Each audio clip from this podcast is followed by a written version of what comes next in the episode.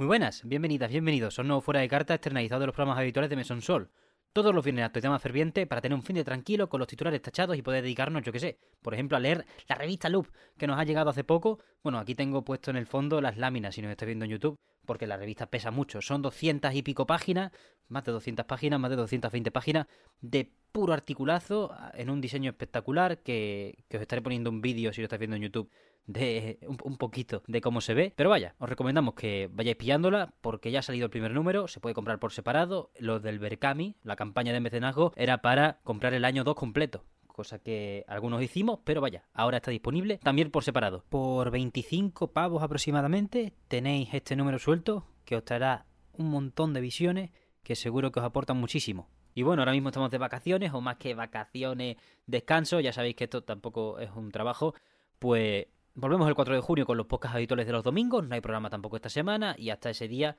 pues simplemente vamos a tenerlo fuera de carta y los shorts que mete por subir tanto en TikTok como en YouTube, que no son los mismos, por si alguien se lo preguntaba. Pero vaya, con nada que anunciar y mucho que cubrir esta semana, pasamos ya al fuera de carta, que tenemos muchas noticias. Me he quedado hasta sin tinta ya en el boli, después de 23 fuera de carta y otros propósitos múltiples que tiene este boli, pues he tenido que empezar a usar el lápiz. Y la verdad que no ha quedado mal, excepto porque me he manchado un poco las manos.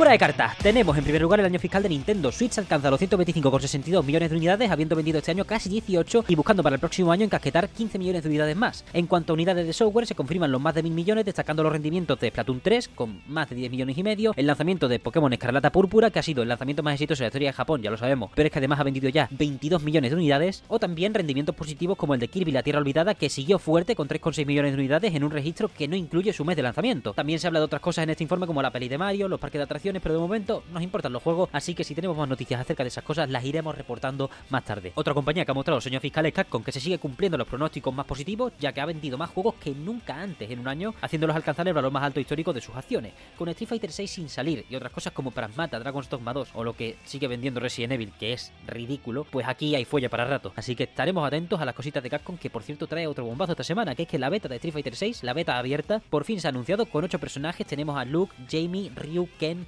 Gail, Kimberly, Yuri y Chun-Li. Lo he dicho de memoria, así que deseadme suerte, se hará del 19 al 21 de mayo en PlayStation 5, Xbox Series X y S, Steam y todo con crossplay para poder disfrutar de los bombazos de la mejor manera posible. Y pasamos ahora a un bloque diverso de Sony, ya que por el aniversario de Guerrilla han anunciado que Horizon Forbidden West ha vendido 8,4 millones de unidades y por ello la franquicia Horizon, los dos juegos más el VR quizá, se colocan en 32 millones de unidades vendidas. El 9 de mayo cerraron la PlayStation Plus Collection, la selección de 20 juegos en PlayStation 5 para los usuarios de Plus que tenían Batman Arkham Knight, Persona 5, Bloodborne y un largo etcétera de grandes exclusivos y grandes hitos de la industria, pues ahora esa colección ha ya que todos esos juegos están en el siguiente peldaño más caro, el PlayStation Plus Extra, bastante feo por su parte, pero vaya, acorde al plan. Y esta semana la otra noticia mala, bastante nefasta, es que cerraron Pixel Opus, los creadores de Concrete Genie y que estaban además colaborando con Sony Pictures Animation en un gran exclusivo de PS5, el cual no sabemos si está cancelado, pasará a otro estudio. Así que de momento, suerte a toda la peña de Pixel Opus que encuentre curro lo antes posible y en cualquier aventura. Y en otro orden de cosas tenemos la presentación de ayer de la Asus ROG Ally, la consola portátil que quiere competir con la Steam Deck, que ya se puede reservar, saldrá en Estados Unidos a 699 y en Europa a 799 euros y tiene como especificaciones 512 GB de SSD, un procesador AMD Z1 Extreme, Windows 11 integrado con capacidad de conectar teclado, ratón y monitor con un dock y sincronizar con las teles para jugar cooperativo local, una pantalla 1080 de 7 pulgadas a 120 Hz a diferencia de la de Steam Deck que es de 60 Hz y a su estima que tiene una batería de máximo 8 horas, ya veremos porque no se ha podido probar y ya nos irán diciendo si una sesión normal tiene algo de esas 8 horas. Y por último, antes de pasar al picadito rápido, tenemos un bombazo. Hollow Knight Silson se queda sin fecha o sin ventana de lanzamiento oficial tras un comunicado. Matthew Griffin, el encargado de marketing y edición de Team Cherry, anunció a través de un tweet que el juego pasa a tener una fecha indefinida al no poder cumplir con lo de la primera mitad de 2023. Recordad que en la conferencia de Xbox del año pasado se dijo que todos los juegos iban a salir en los próximos 12 meses y precisamente uno de esos era Hollow Knight Silson, que además sale para Game Pass. Achacan esta situación al tamaño del juego y les deseamos lo mejor, pero en estos dos meses salen tres juegazos a los que no quería enfrentarme ni de coña y en verano hay competencia directa en el género con Blasphemous 2, así que yo decidiría con bastante sabiduría. Y pasamos ahora a los anuncios y lanzamientos de la semana. Ayer salió Another Fisherman's Tale para PC, Oculus Quest 2 y PlayStation VR 2.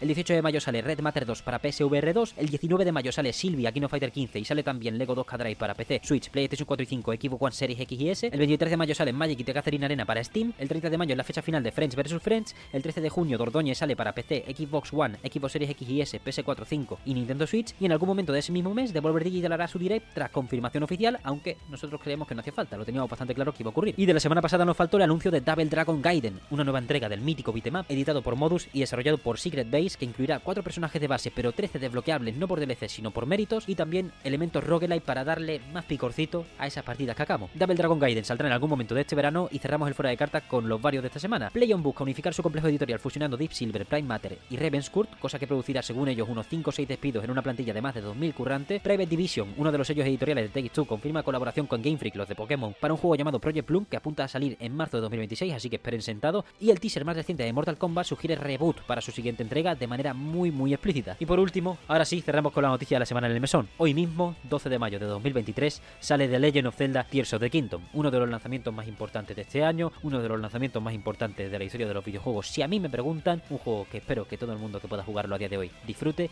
y que todas las personas a que le dé un poquito picorcito consulte un poco su streamer, su analista de referencia y le dé una oportunidad, porque está siendo un reclamo universal, tiene una nota en Metacritic chaladísima, pero aunque no la tuviera, ya sabemos que lo que estaba gestando Nintendo ahí es una cosa de absoluta locura. Por ello, no voy a profundizar en nada de lo que tiene, simplemente meteos sin spoilers y sin cosas, salíos de las redes sociales si es lo que necesitáis, todo lo que haga falta, y solo os digo como curiosidad técnica que es el primer juego de Nintendo Switch en utilizar FSR, una tecnología de AMD de rescalado por inteligencia artificial que no sabemos lo fino que será en comparación con el DLSS de Nvidia, pero que aportará mucho para las teles más exigentes o más grandes y para ese modo portátil que se vea mucho más nítido. Muchas ganas ya, los dientes largos porque yo este fin de semana no lo voy a poder jugar. Y hasta aquí, el fuera de cartas esta semana. No lo puedo jugar porque me piro de viaje, pues una cosa que ya luego os mostraré. Así que, nada, eh, muchísimas gracias por escuchar esos boletines de actualidad. Espero que no se me escapen muchas noticias porque esta vez, debido a este viaje, estoy grabando esto por la mañana. Y bueno, los titulares de por la tarde siempre me gustan un poquito, ¿no? Siempre hay cositas. Así que estaremos al tanto. Cualquier comentario acerca de esos titulares de por la tarde, lanzamientos que nos hayamos saltado de todos modos, cualquier juego que queráis jugar este fin de semana, qué vais a hacer en el Tears of the Kingdom, qué os proponéis. Todas esas observaciones son del más grande valor y la podéis lanzar a través de cualquiera de las vías oficiales. Ya sabéis que estamos en TikTok, Twitter, Instagram, los comentarios de ebooks, los comentarios de Spotify, los comentarios de YouTube, en todas partes para vuestras arengas, sugerencias aportaciones que podéis acompañar también de un poquito de Bill Metal si es lo que queréis. Tenemos un coffee abierto, coffee.com barra mesonsol, para acercaros a la hucha y nada más. Simplemente deciros que gracias por estar ahí. Nos vemos el 4 de junio que volvemos con el Mesón Sol. Y mientras tanto, esto fuera de carta, tranquilitos, que como se acercan los eventos, los E3 y tal, que no son ya E3, pues se carga todo de, mucha mística, mucho rumor, los cuales no vamos a cubrir aquí porque luego pueden ser totalmente falsos. Así que simplemente las noticias fidedigna, verificada en esta casa. Muchísimas gracias por todo, una vez más, y nos vemos el viernes que viene como mínimo.